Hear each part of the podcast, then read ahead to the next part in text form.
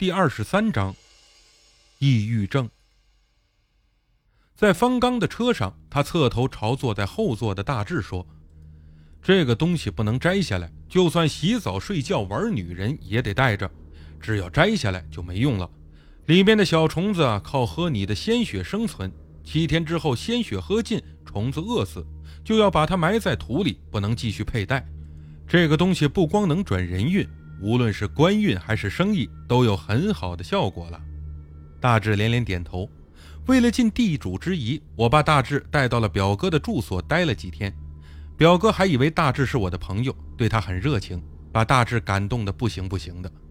但是从和大志的聊天中了解到，我发现这个家伙的性格和他的外表完全不成正比。他性格比较软弱、敏感而易绝望，但思考问题又喜欢钻牛角尖儿。走极端，言语中非常羡慕当官的和钱权者，而对底层社会的人物是相当的瞧不起。很明显，从小家人对他的教育就是出人头地，走入仕途。记得当时我带他去罗永市最著名的海鲜小吃街，很多明星有钱人到沙美岛旅游，都会特地到这条街上光顾。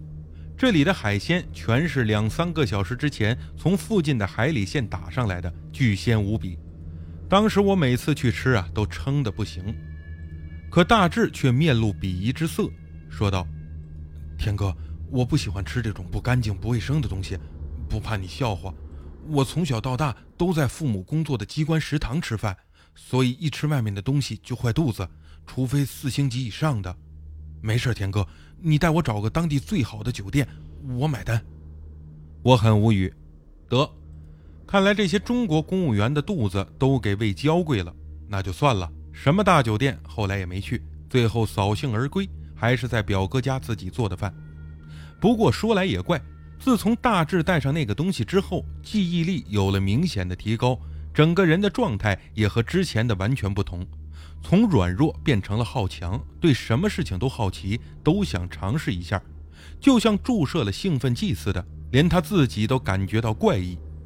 送大志到曼谷机场回国，临近登机口的时候，大志紧紧握住我的手：“田哥，你是我的再造爹娘啊！等年末我要是真考上了公务员，到时候肯定会来泰国亲自重谢你的。”看着大志提着背包走进登机口消失，我心里不但没有轻松，反而有种说不出的堵心。我不知道像大志这种已经习惯体制内生活、性格又敏感脆弱的人，就算考上公务员，又能有多大的前程呢？可又想也不一定。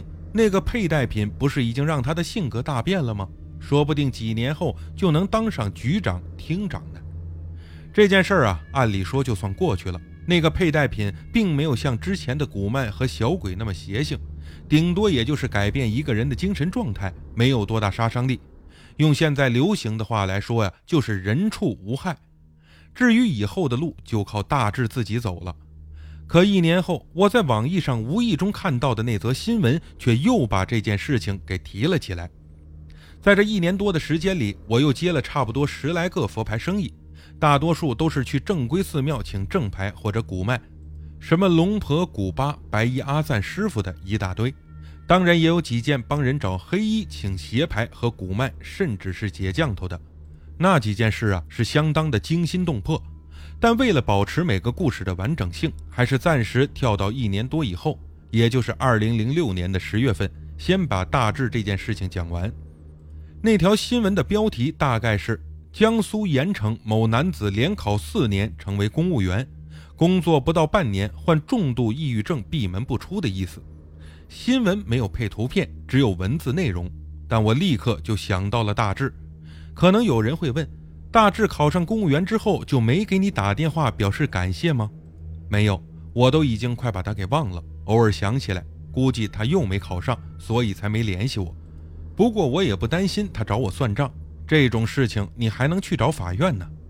可这新闻的内容让我心里打鼓，于是从手机通讯录里找到了大志的电话号码。先发了一条嘘寒短信给他，两天没有回复，干脆啊，我打电话过去，可打了十几遍，每次都是能打通，但永远没人接，这可奇了。就算真当了局长、厅长，也不至于怕接电话吧？我又不会揭你的老底，难道真出了事儿？我决定这通电话再响几声没人接，就不再打了。可事情就这么巧，电话接通了，但不是大志的声音。聊过几句后才知道是大志他妈妈。我临时编了一个大志网友的身份，反正都是同性，不会被怀疑网恋之类的不正经行为。他妈妈唉声叹气地和我说起了大志，我这才知道，这一年多发生在大志身上的事情啊，还真不少。原来啊，就在大志去泰国找我请佛牌的那年年底，他成功考到盐城市城建局某办公室一个科员的职位，他父母非常的高兴，这一下终于实现了父母对儿子的期望。成功的保住了这一家三代都在体制内的不破金身，可事实并没有想象中那么美好。大志开始精神状态还不错，可一两个月之后，他回家后就渐渐不怎么爱说话，发展成几乎回家都把自己关在房间里不出来。开始啊，还让父母送饭进去，最后就干脆自备干粮在屋子里解决，除了大小便之外，根本不出门。父母急得不行，以为儿子受了什么刺激，强制把他带到医院精神科检查。可大志就是不说话，连大夫也查不出病因，建议送精神医院。大志的父母当然不同意，就只好任他把自己圈在家里养着。挂断电话，我又开始纠结了：大志这种情况到底是怎么造成的？难道又是没有按既定方法供奉佛牌的后果？看来大志并没有把去泰国请佛牌的事情告诉任何人，我完全可以装聋作哑不管。可此事要是真因佛牌而起，那我又不想袖手旁观。看来我这一年到头没干别的，净处理售后了。我还是决定回国去看看大志，要不然心中不安。也许我根本不适合干这一行，心太软，像方刚那样只管赚钱多好啊！那个时候的表哥水果加工厂早就办起来了，请了几个经理负责经营和管理，我也帮他管了一个小小的加工车间，工作不太忙。而表哥仍然是经常出差，东南亚等国是到处跑。我告假说要回国去看望一个朋友，从曼谷乘飞机先到南京，再转火车到了盐城。